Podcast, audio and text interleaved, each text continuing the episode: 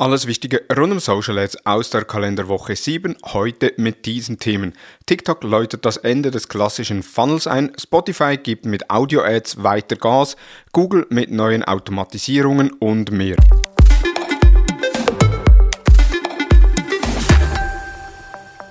Hallo und herzlich willkommen zu Digital Marketing Upgrade, präsentiert von der Hutter Consult. Mein Name ist Thomas Besmer.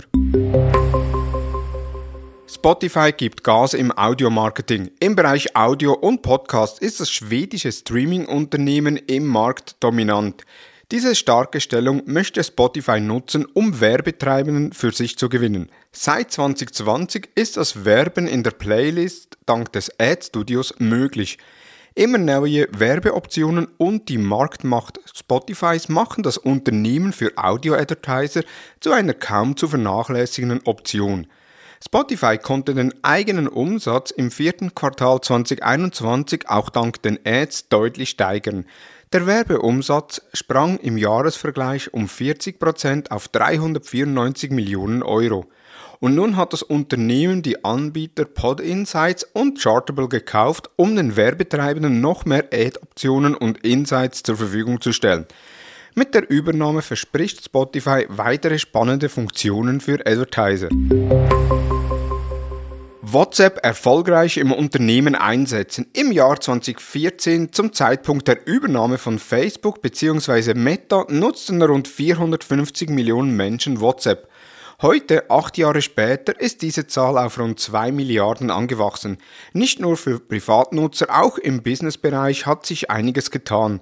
Und obwohl WhatsApp mit Abstand der beliebteste Messenger-Dienst im deutschsprachigen Raum ist, gibt es nach wie vor viele Unternehmen, die WhatsApp noch nicht als Kommunikationskanal im Businessumfeld nutzen. Eins gleich vorweg, die Nutzung der normalen WhatsApp-App, die man auch für die private Kommunikation verwendet, ist im Businessumfeld nicht gestattet. Seit 2018 gibt es die WhatsApp Business App, die es Einzelunternehmen und KMU erlaubt, Kundenanfragen mit einem eigenen WhatsApp Businesskonto zu bearbeiten und dabei zusätzliche Funktionen wie Schnellantworten, Labels oder Kataloge zu nutzen. Wie WhatsApp Business eingerichtet und genutzt werden kann, kannst du unter thomashutter.com nachlesen. Google Ads mit automatischen Erweiterungen. Google möchte Advertisern ermöglichen, für ihre Ads die bestmögliche Performance zu gewährleisten. Damit die Search Ads künftig noch besser performen, optimiert das Unternehmen und die Funktion für automatische Erweiterungen.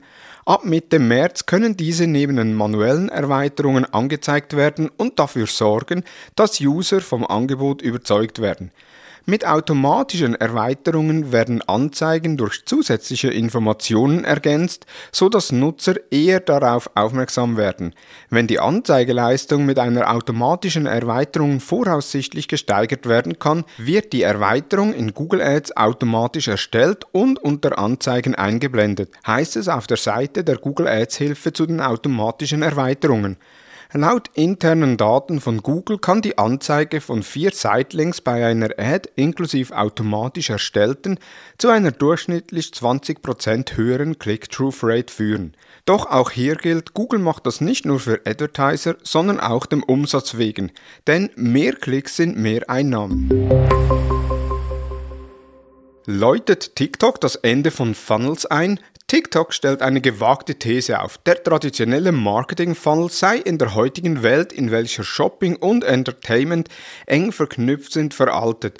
Die Kundinnen würden heutzutage nur noch selten die verschiedenen Touchpoints des Funnels geradlinig durchlaufen, stattdessen seien mehrere Aus- und Wiedereinstiege in den Kaufprozess die Norm.